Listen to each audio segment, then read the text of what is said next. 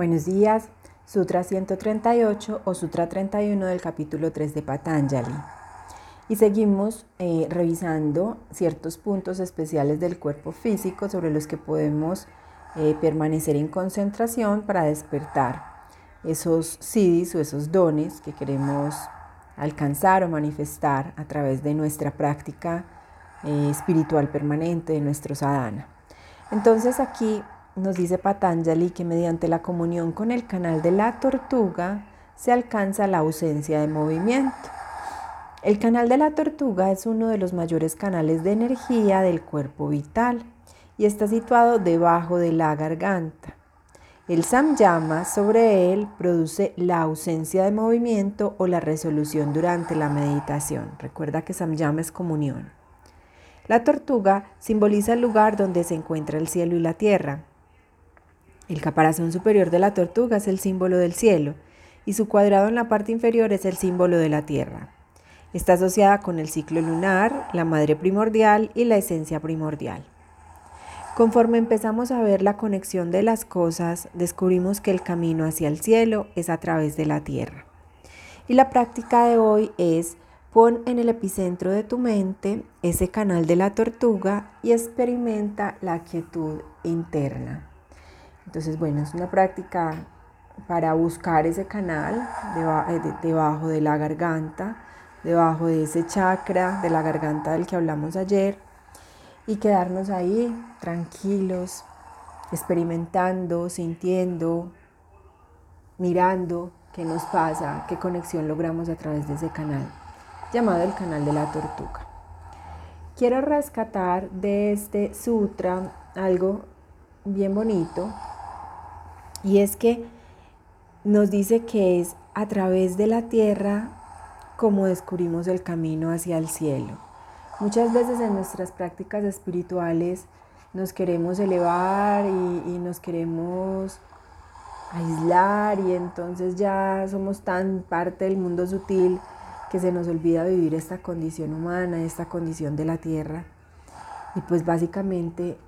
mi filosofía dentro de lo que yo comparto es que si tú como espíritu estabas en un lugar maravilloso donde todo era maravilloso, era bueno, era alegría, porque allá no existe la polaridad del bien y el mal, y decidiste encarnar fue precisamente porque quisiste venir a experimentar esa polaridad y quisiste venir a experimentar esta condición humana. Y siento que la medida en que la vamos experimentando y nos vamos reconociendo y nos, nos vamos viendo a la luz de esta humanidad, pues vamos identificando con mucha más claridad el camino de regreso a casa, nos vamos reconociendo por lo que verdaderamente somos. Entonces hoy una partidaria de habitar permanentemente el chakra del corazón y es estar centrados, ni tan tan ni muy muy, ni tan espirituales, ni tan absortos, ni tan, ni tan metidos en, en ese mundo que no podamos vivir esta humanidad pero tampoco tan embebidos en esta humanidad y en esta materialidad que se nos olvide lo trascendental y lo verdaderamente importante. Ese permanecer centrados en el chakra del corazón, que es el chakra que está ubicado en toda la mitad de los tres chakras inferiores, o de conexión a la tierra de los tres chakras superiores, o de conexión al cielo, llamémoslo así, nos permite estar centrados eh, siendo humanos, viviendo eh, la experiencia humana, viéndonos en nuestra humanidad vulnerable, con nuestras sombras, con nuestras luces, observándonos y el hecho de observarnos sin emitir juicios de valor, sino acogiéndonos, nos hace habitar ese,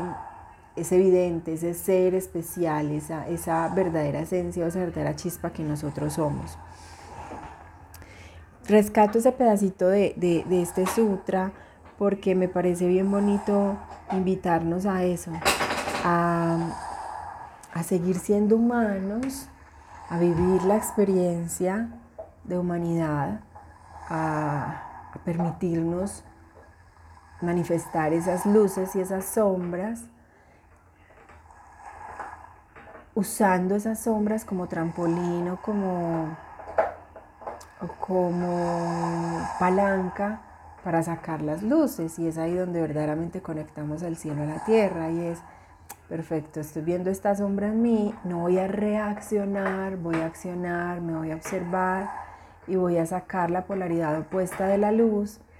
de lo que esta sombra me está queriendo mostrar. Y ahí es donde realmente manifiesto esa chispa, esa esencia, esa alma, esa parte superior que me habita. El canal de la tortuga entonces vamos a ubicarlo y vamos a contemplarlo y vamos a estar allí. Y bueno, hace parte de, de este capítulo 3 de Patanjali donde nos cuenta todos los posibles dones o siddhis que podemos manifestar como resultado de tener una sadhana y una práctica espiritual permanente y juiciosa. Les mando un abrazo, mañana espero regresar muy juiciosa con otro sutra y pues como siempre al servicio de todos para que esta información nos permita entrar en nosotros, descubrirnos, eh, habitarnos, despertar para abandonar ese piloto automático que en ocasiones nos genera tanto sufrimiento y tanto daño. Un abrazo y un maravilloso día.